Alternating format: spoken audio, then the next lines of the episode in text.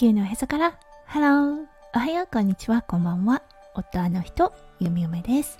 このラジオはオーストラリア在住。20年となったゆみよめがオーストラリアのこと育児のことそしてパートナーシップについてマクロからマイクロまで幅広くお話しするラジオです。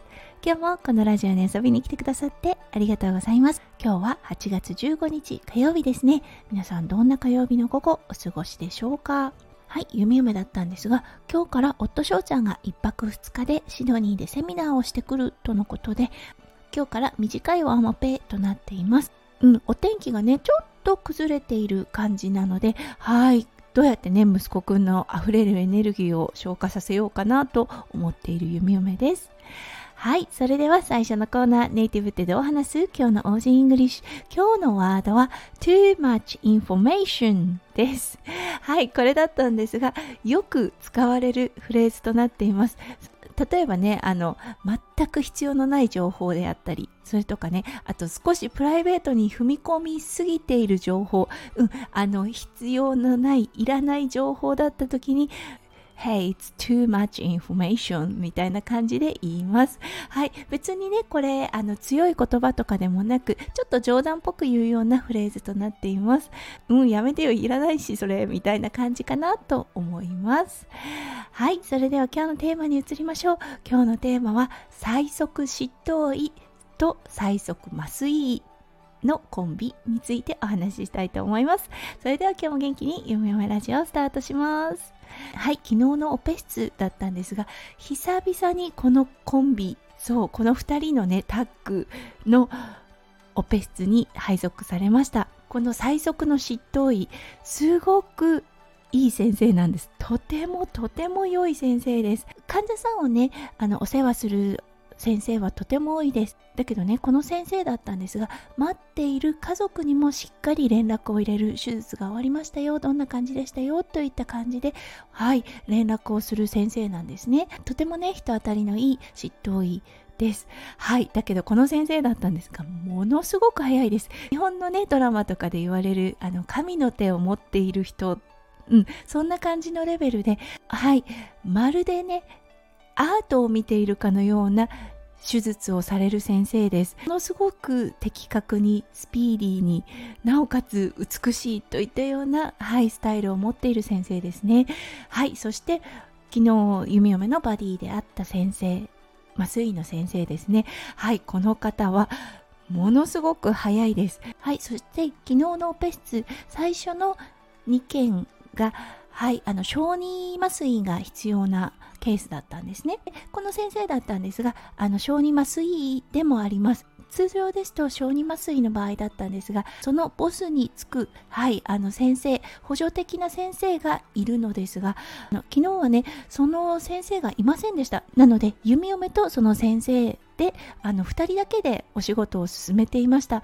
はい、そしてね、この先生も早いんです。誰も準備ができてないのに、もう入っていい？っていうようなコメントをする先生なんですね。弓嫁はこの先生の性格熟知してるので、はい、あの、準備はできていました。はい、そしてね、あの昨日だったんですが、夢嫁あの看護学生さんがついていました。はい、ということで教えながら準備をするということでね、結構バタバタしました。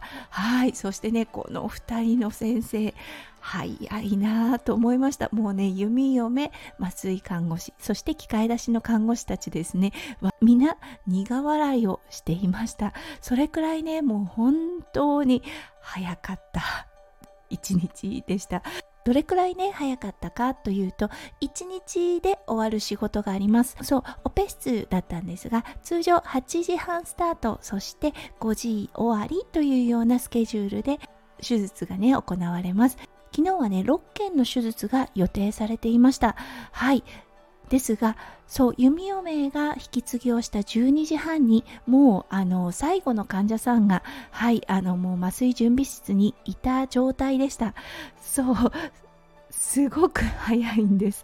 それくらい早かった先生です。そしてね、あの何もシンプルなケースだけだったかっていうとそうではなく結構ね他の出頭医さんであったらまだ3件目ぐらいだよなっていうようなはいペースだったと思います。それくらい早い。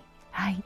それについていく看護師たちももうね本当に汗をかきながら走りながら対応というような日となりました。そう。そしてね予定されてた手術2時ぐらいにもう全て終わってしまってエクストラでですねもう1件手術をしてこの日は終わりというような形になりました。夢嫁のねお仕事が終わる4時にもう完全におしあの全てのケースが終了していました。あーすごいな早いな。この2人のコンビは新人さんついていくの大変だろうなと思った弓嫁となりました。うん。ペースについていけない場合はねちゃんと止めるっていうこともはい必要だと思いましたうんあのー新人さんにね何か教える時ですよねやはりね準備ができてない時はできてないちょっと待ってっていうことを伝える勇気っていうのもねあのこれから教えていく上で、はい、必要だなと思いました。そう、あの、やはりね、推しが強い先生です。そう、なので、どんどんどんどんベースに巻き込まれていくとそう自分のしなければいけない仕事がおろそかになったり完全にできなかったりすると思うんですね。そこがやはりねあの大切だなと思いました。なのでねちゃんと自己主張もする。そう準備ができてなかったら5分ちょうだいっていう勇気を持つっていうこともすごく大事かなと思ったので今日はねこのお話をさせていただきました。はいこれねどの職種もそうだと思います。本当ねあの早い人たちについていく。そう才能のある人たちについていくのは大変ですよね。はいそれでは今日も最後まで聞いてくださって本当にありがとうございました。皆さんの一日がキラキラがいっぱいいっぱい詰まった素敵な素敵なものでありますよう弓嫁心からお祈りいたしております。それではまた明日の配信でお会いしましょう。地球のへそから。ハロー。弓嫁ラジオ。弓嫁でした。じゃあね。バイバイ。